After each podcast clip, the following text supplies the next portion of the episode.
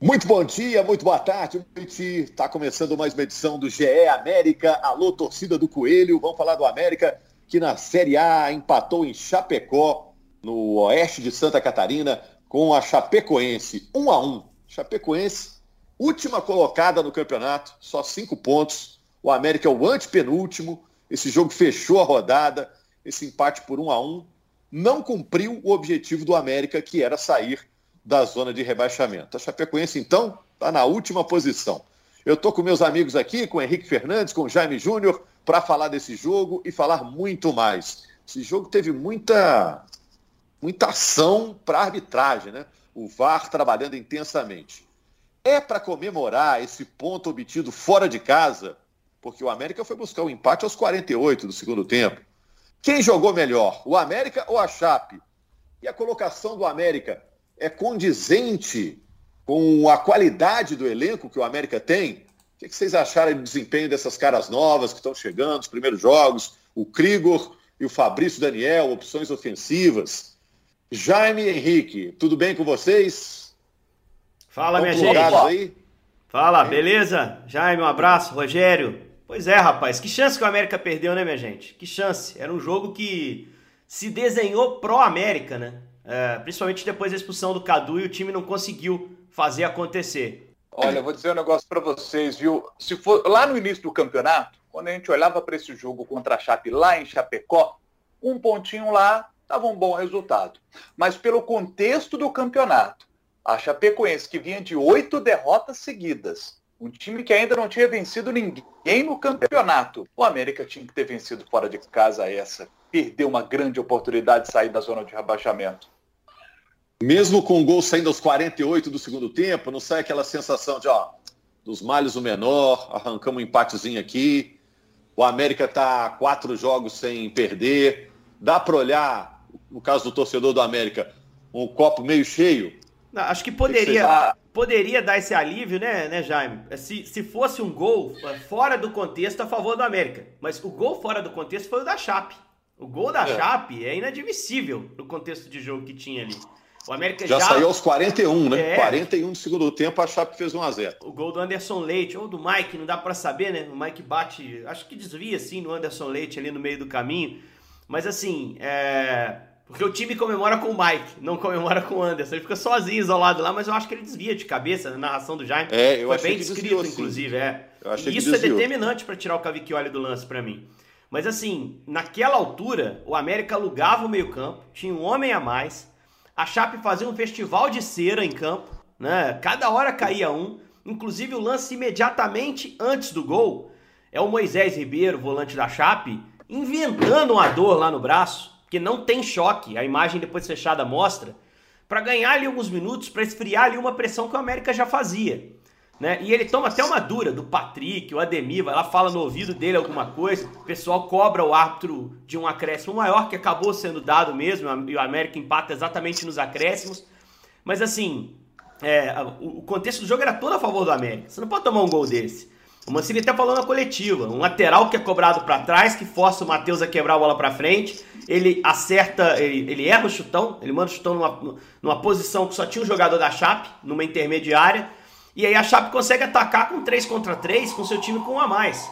E consegue colocar a bola em boa medida para o Anderson Leite, que é volante, que teoricamente com homem a menos vai ficar bem preso lá atrás. O erro foi tão grande na saída do América que propiciou a Chapecoense um contra-ataque imenso, com o time do Coelho todo postado lá na frente.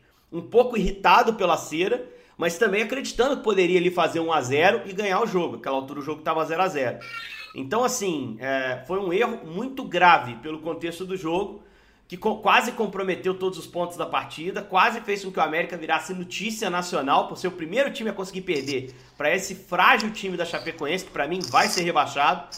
Né? Mas aí teve valentia no fim, teve um bom volume de jogo, o time acreditou que poderia buscar o resultado. E senhoras e senhores, logo de quem o gol, né? Rodolfo não fazia desde maio, desde a semifinal do Mineiro lá contra o Cruzeiro. Precisava muito desse gol, fez o gol, comemorou até de uma forma curiosa, né? Não, não foi tão efusivo, apontou para o céu, agradeceu a Deus ali. Mas é, se eu tô no lugar dele desde mais sem fazer um gol, meu irmão, eu subo no travessão. Porque ele precisava muito disso, né? E acaba fazendo um gol de empate. O América até o fim lutou pela é. vitória, Mas o gol que tomou, cara, é um gol que frustra demais. Tem certeza que o americano que tá nos ouvindo deve estar tá pensando nisso. Pô, não dá para tomar um gol daquele, naquele contexto de jogo. Então acho que não tem alívio, não, tem frustração. Era um jogo para trazer três pontos, Rogério. É, agora você falou uma coisa importante, né? Se perde para a Chape, que não tem vitórias até agora no campeonato, isso em 16 rodadas, ia ser um abalo até psicológico para o América, né? Ia ser difícil depois para a sequência. O Jaime narrou o jogo, né, Jaime? É, resume aí para o torcedor americano que não pôde ver o jogo, o que, que foi a partida, na sua opinião? Dá um, faz um resumão aí, é, rapidinho, do que foi o jogo. Ô, ô, Rogério, eu achei o primeiro tempo bem ruim, sabe? Um jogo truncado, lento, de poucas finalizações. O América teve duas ali, né? Com o Ademir, que achei bem apagado no primeiro tempo. Acho que o América buscou pouco jogo com ele também. Ele dá um chute pro gol ali no fim do primeiro tempo. É, um dos jogadores que eu gostei ali do time, né? Cumprindo ali o seu papel defensivo, o, o, Ramon ali no meio de campo, acho que fez um bom jogo, teve uma boa chegada ali também numa dessas finalizações do América, é, que foram na direção do gol da Chape, né? Chegou uma vez, a Chape chegou uma vez e chegou, e chegou com perigo. O Cavicchioli fez uma grande defesa no, no lançamento para o Fernandinho, e ali o Cavicchioli foi muito bem, Cavicchioli, né, mais uma vez, bem no jogo, o Cavicchioli. No segundo tempo, até os 18 minutos ali, quando teve a expulsão do Cadu, não tinha acontecido nada no jogo, sabe? Nada. Não tem nenhum lance assim pra gente destacar. E é, aí vem não, a expulsão falar, do Cadu. É, a gente pode falar do VAR, né? Teve no é. primeiro tempo a expulsão do Alan Ruschel, do América. Isso. Uma falta por trás, em cima do Giovânio, que depois foi revertida, né? Ele foi desexpulsado, né? O árbitro anulou Isso. o cartão vermelho, porque alegou que o Giovânio não estava é, totalmente livre para fazer o gol, tinha gente chegando na marcação. E no segundo tempo teve esse cartão vermelho para o Cadu, que aí o VAR chamou o ato e ele acabou expulsando o Cadu, que já tinha amarelo, né? Ele toma vermelho direto, Jaime? Me lembra que o Cadu. Dá vermelho direto. Ele toma é, o segundo amarelo. Ver, é, é, ele toma o vermelho direto. Eu acho até que esses lances das expulsões são lances bons para a gente discutir aqui separadamente. É, queria falar assim a respeito do jogo é, é depois a gente discutir separadamente os lances das expulsões, que isso vai dar muito pano para manga também. Mas essa expulsão do Cadu, é, eu, eu, eu, sinceramente achei que a partir dali o América ia, sabe, conseguir construir a sua vitória. Mas o que, que acontece? Sabe, a gente vê ali pouco depois o Ademir tem uma chance de frente para o gol para finalizar. E isso me dá, me reforça a minha impressão de que o América ali iria martelar até conseguir fazer o seu gol e vencer a partida. Mas não, o América começou a ter alguns erros na saída de bola. Fabrício Daniel, por exemplo, que para mim tem sido um bom jogador do América, acho que teve mais ali uma boa participação, é, num nível um pouco mais baixo do que as demais, mas ele tem mantido uma boa média de participações. Ele é desarmado. Aí o Bruno Silva, que entrou bem no jogo, sabe? Ele sai na cara do Cavicchioli. É, essa foi incrível mesmo, Jaime. Bem lembrado. Essa bola é incrível. A bola que o Fabrício dá pro meio, ele tá pressionado, ele não chega nem a ser desarmado. Depois você pode olhar no lance. Ele dá o passe errado no meio, cara. O Bruno Silva vai lá dentro do gol quase, né? E o Cavicchioli aparece. Bem citado esse lance aí. Teve muito erro mesmo. É, depois foi a vez do Ricardo Silva. Ricardo Silva, zagueiro. Ele, ele sai do seu campo de defesa, vai até o campo adversário com a bola dominada. Aí ele perde a bola lá no campo de ataque e aí o Bruno Silva, de novo, aparece na cara do Cavicchioli para defesa importante. Né? Teve erro, aí teve o erro de saída do Cavicchioli, né? que, o, que o Mancini citou na coletiva. Um, ele, ele dá o chutão para frente, a bola cai nos pés do Anderson Leite. Aí ele abre com o Mike, o Mike faz o cruzamento, sai o gol da equipe da Chape. Então, essa para mim é a frustração que fica do torcedor do América, porque, puxa, é, o América estava é, enfrentando um time que o Henrique citou. É, poxa, eu tenho o maior carinho assim, pela, pela Chape, por tudo que aconteceu na história recente da Chape. É, é muito ruim de ver a Chape com um time é, tão frágil tecnicamente, né? E, e, e, essa é a realidade da Chape. E o América, diante de um time tão frágil, o América tinha que ter conquistado os três pontos, não podia ter deixado escapar esses três pontinhos. Em que pese a situação do jogo, como o Rogério citou no início do podcast, do gol marcado no fim, que evitou a, vitória, a derrota para a equipe da Chape, mas num contexto geral, com um jogador sendo expulso aos 18 minutos do segundo tempo, é, o América tinha que ter conseguido se impor fora de casa para trazer esses três pontos. Você quer falar desses lances de arbitragem também, Henrique? Ah, eu quero, porque, pô, o impacto que teve no jogo foi gigante, né, Rogério? Atrasou meu sono, porque eu ia dormir depois do jogo, é, fez com que a partida se tornasse mais longa, né? E tô falando isso brincando porque ah, deixou muito claro um problema. Os dois principais problemas que eu vejo no VAR sendo aplicado aqui no Brasil, vou além, na América Latina, que, que teve, aplicou o VAR um pouco depois, que ainda está aprendendo os melhores protocolos. Não acho que os árbitros aqui sejam piores, não é isso. É, há ótimos árbitros aqui, inclusive apitando a Eurocopa. A gente teve o Rapalini, árbitro argentino, apitando a Eurocopa. Então a gente vai chegar lá. Mas na Europa, acho que os protocolos foram melhor marcados. E o treinamento foi mais bem feito. Acho que dá para dizer isso. Porque de cara o VAR começou a funcionar melhor lá. E lá não tem, eu não eu assisto muito jogo de futebol europeu, tá voltando, voltou esse fim de semana, inclusive os principais campeonatos voltaram.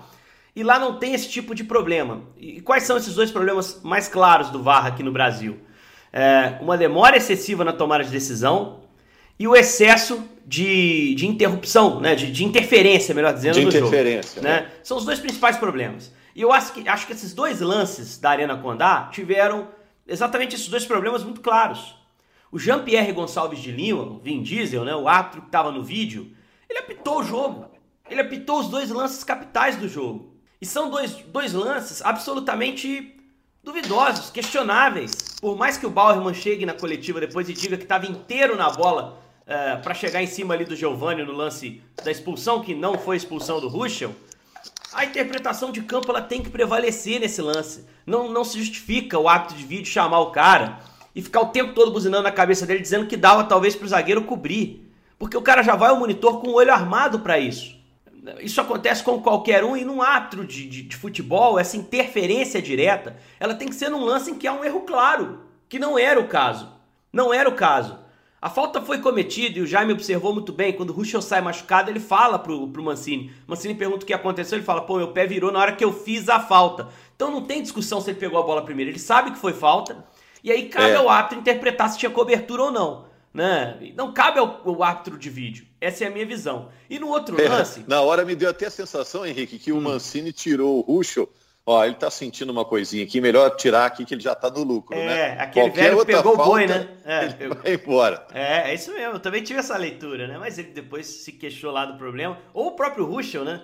Sacou, pô, esse jogo não tá bom pra mim, tô marcado, o cara me deu um amarelo, queria me expulsar. Próximo a mim ele vai me tirar, vou arrumar um negocinho aqui pra sair. Mas não, a gente vai na palavra do jogador de que, de que sentiu a lesão, embora a gente não tenha visto né, a lesão efetivamente, ele disse que foi no lance.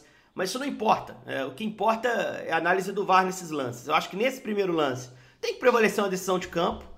É, eu até acho que o Bauer ia chegar na bola sim, eu até acho que ia, eu até acho. Mas é, a interpretação de campo é que tem que prevalecer, senão é uma arbitragem em cima da arbitragem. E o lance do Cadu, eu acho que ele fez certo por linhas tortas, porque existe uma recomendação que esse braço, assintosamente para trás que atinge o rosto, ele é passível de cartão amarelo. Só se isso mudou no último mês, porque mês passado a gente acompanhava companheiros da Central da Pito orientando em relação a isso abriu o braço, desproporcionalmente atingiu o rosto, amarelo. O Cadu já tinha amarelo por uma falta bizarra que ele fez na entrada da área, um carrinho frontal no Fabrício. Então, assim, ele seria expulso pelo segundo amarelo. Ele seria expulso. O braço dele vai lá em cima. Ah, tava desequilibrando. Porra, ele joga o braço para cima, gente. Quem já jogou bola sabe. Não tem papo.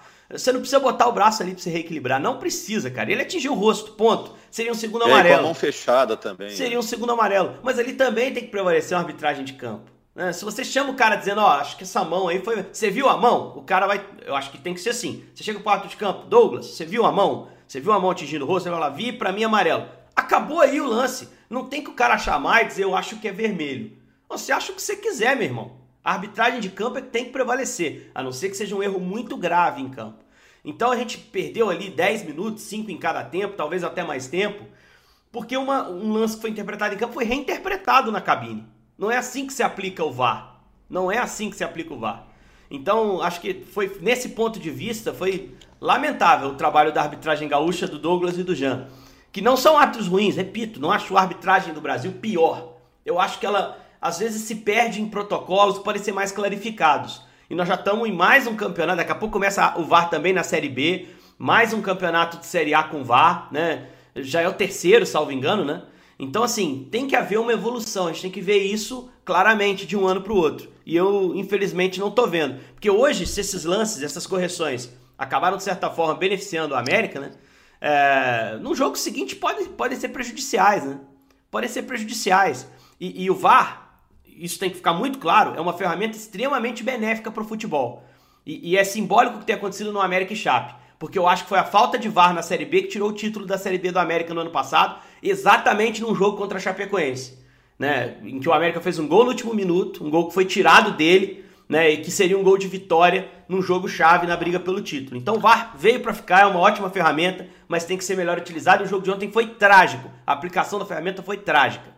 Agora, quem aplicou a ferramenta muito bem foi o Patrick, né? O Patrick fez uma fisioterapia rápida lá, cuidou do árbitro, e o árbitro foi até o fim, o spray do Patrick. Foi uma cena realmente curiosa. O Patrick, lateral do América, o árbitro sentiu. Tá jogando direitinho, né? O Patrick tá bem. É, tá Patrick, jogando. No é experiente jogo, e tudo, né? É, segundo jogo seguido que ele é o cara que mais acerta passes, ou seja, o jogo tá passando por ele. Ele serve uma bola pro Ademir, que o Ademir perde que é para fazer, daquela jogada do lateral completa, Isso. né? De linha de fundo, cabeça erguida. Toca para trás. Né? Isso. Né? É, tá jogando bem, acho que o Patrick foi um acréscimo. O Eduardo vinha jogando até bem na direita ali. Mas acho que o Patrick é um jogador um pouquinho mais completo. É, em relação à lateral, né? Os outros laterais também, aos poucos, vão voltando, aumenta as opções do Mancini. Ô Jaime, próximo jogo, a gente já está terminando aqui. Próximo jogo é o América pegando o Bragantino. O jogo será na segunda-feira só, né? Então o América tem aí um tempão para trabalhar. Depois ele pega o Ceará, são dois jogos seguidos em casa que o América vai fazer e depois encerra o turno enfrentando o São Paulo fora. É, o América está a dois pontos de sair da zona de rebaixamento. Você acha que é viável? O América vai conseguir sair? Eu sei que você não tem bola de cristal, mas pelo que o América está jogando, a, a, posição do América é enganosa, não? Ô, ô Rogério, o, o segundo turno, tradicionalmente, ele é mais difícil do que o primeiro turno. O primeiro turno é importante conseguir o máximo de pontos possível. Né? Por isso essa vitória contra a Chapecoense era tão importante para terminar a rodada fora do Z4 e com 17 pontos. O América empatou, está lá com 15, junto com a equipe do esporte. Então, eu acho que o América tem que pensar muito nesses, nesses três jogos em somar o máximo de pontos que puder. E nesses dois jogos contra Bragantino e Ceará, que são de, ó, serão dificílimos. São times. O, o Ceará é um time chato de jogar contra o Ceará, um time está bem treinadinho. O Bragantino, a gente sabe da qualidade do time do Bragantino. É, nessa última rodada perdeu para o Juventude porque está com os olhos mais voltados para o Rosário Central, para o jogo decisivo da Copa Sul-Americana. É, e, e, aí, é, no, no, fim de semana, não vai ter isso. Então vai ser jogo enjoado também contra o Bragantino. Mas apesar dessas dificuldades que sabemos, o América precisa se impor e conquistar os dois pontos, uh, os dois jogos em casa, conquistar a vitória nos dois jogos.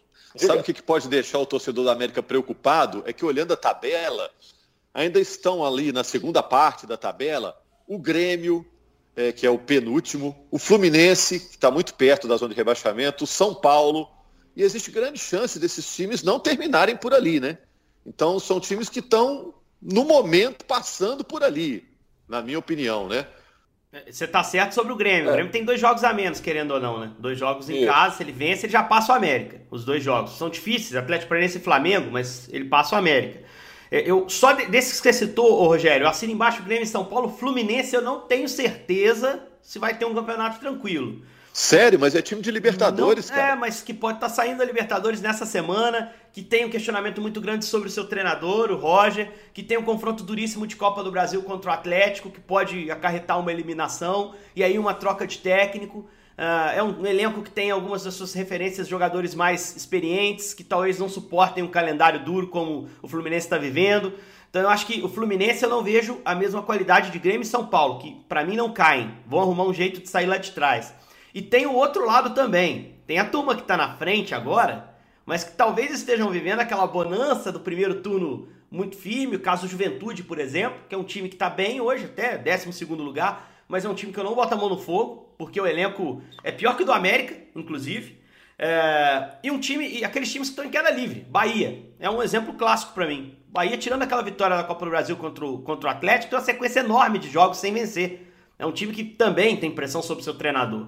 Então, essa radiografia ainda vai mudar um pouquinho para cima e para baixo. Acho que vai ter gente entrando aí nesse bolo de, de desespero, vai ter gente saindo. E só vou traçar aqui um cenário legal para o torcedor pensando na próxima rodada. Vamos tentar imaginar o América saindo na próxima rodada da zona de rebaixamento. Se ele vencer o Bragantino e ele fecha a rodada na segunda-feira, nesse jogo contra o Bragantino, tem um outro jogo simultâneo que é Fluminense e Atlético, que até interfere nessa situação do América. Não, o Fluminense pode perder a posição para o América, se o América ganhar. Mas se ele ganhar do Bragantino, uh, ele, ele tem, por exemplo, se o Fluminense perder do Atlético, ele já passa Fluminense, Cuiabá e Esporte. O Cuiabá joga com o Palmeiras, terá jogado com o Palmeiras em São Paulo, que é um jogo difícil para o Cuiabá. Então ele já pode chegar a essa última, essa última, última data dessa próxima rodada, segunda-feira, sabendo que precisa vencer para sair da zona de rebaixamento. E não é nenhum absurdo. O esporte, que também está ali na mesma briga, se ele não vencer o São Paulo em Recife, eh, e o esporte é um time que tem dificuldade para vencer, tem três vitórias, assim como o América, o Coelho vai precisar de uma vitória, né? Em caso de derrota do Cuiabá para o Palmeiras e não vitória do esporte contra o São Paulo, para sair da zona de rebaixamento. Então é um cenário que, pela tabela, é possível para essa próxima rodada. Mas não pode. É, o que não pode é desperdiçar a chance que teve nessa segunda-feira. Nessa segunda era aquele momento assim de você vencer, de você já olhar para esses dois jogos em casa como jogos para construir até uma distância. É isso, gente. Eu agradeço aí o Henrique, eu já o torcedor americano que nos acompanhou até aqui. Na terça-feira da semana que vem, teremos uma nova edição do GE América, porque o América enfrenta o Bragantino na segunda noite. Então, na terça, com um jogo quente na cabeça, a gente vai estar falando mais do Coelho. Combinado? Valeu, Jaime. Valeu, Henrique. Abração para vocês. Até daqui a uma semana, né? Na próxima terça-feira. Grande abraço, torcedor americano.